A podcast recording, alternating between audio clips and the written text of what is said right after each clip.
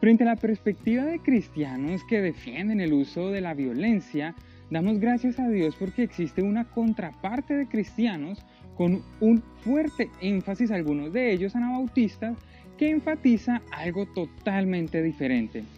Entre las diferencias y los argumentos tanto del uno como del otro existen las siguientes argumentaciones. En primer lugar, tenemos a aquellos que defienden la violencia diciendo, las autoridades apropiadas tal vez necesiten declarar la guerra, mientras que un cristiano que trabaja por la paz dice lo siguiente, las autoridades seculares tal vez necesiten declarar la guerra, pero los cristianos no deben participar de ella. Un segundo argumento a favor del uso de la violencia es el mal puede ser vencido con la violencia redentora. Sin embargo, la violencia conduce a más violencia, es la contraparte a este argumento. La guerra se justifica cuando es el último recurso, dicen quienes están a favor de la violencia, pero nosotros enfatizamos que siempre ha habido alternativas a la guerra. Otro argumento es que los gobiernos son responsables cuando toman la vida de los enemigos, a lo que nosotros enfatizamos que es responsabilidad de cada persona sus propias acciones. Es por eso que hoy estaremos hablando sobre la violencia y el cristianismo. Hola, mi nombre es Alexander Gutiérrez Rondón y junto a mi esposa Cristel Núñez te damos la bienvenida a Anateo, un espacio donde podrás encontrar reflexiones, estudios bíblicos, opiniones y más desde una perspectiva anabautista. Bienvenidos.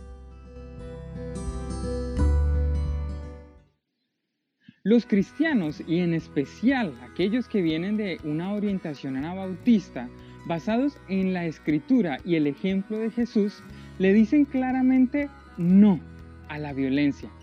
Debemos superar el conflicto quitando la injusticia y mostrando amor al tratar a los enemigos con el Espíritu de Jesús, porque buscamos convertirlos en nuestros amigos. Esto claramente contrasta con aquellos que buscan resolver el conflicto por medio de la violencia. Y cuando estudiamos a Jesús y en especial estudiamos su gran comisión, él, él, dice lo siguiente, Él encarga o nos encargó enseñarles a los nuevos creyentes todas las cosas que nos ha mandado. Los mandatos de Cristo incluyen enseñar los caminos de paz, por lo que enseñar la no violencia y la paz deberían ser parte de toda clase de discipulado y membresía. Debemos confiar, dice Palmer Becker, a las universidades y seminarios anabautistas la formación de programas de estudios sobre la paz y el conflicto. La reconciliación del conflicto es un trabajo arduo, eso lo sabemos. Sin embargo, también pensamos que abstenerse de involucrarse en la violencia puede exigir que perdamos nuestra reputación, bienes o hasta nuestra propia vida, como le ocurrió al mismísimo Jesús, a los primeros cristianos y también a los primeros anabautistas. Sin embargo, no hay una mayor alegría que una vida reconciliada, acercar a otros en relaciones sinceras, en reconciliación. A lo que te queremos preguntar, a modo de reflexión, ¿qué pasos podríamos dar para trabajar por más paz, justicia y reconciliación? Este fue un episodio más de Anateo.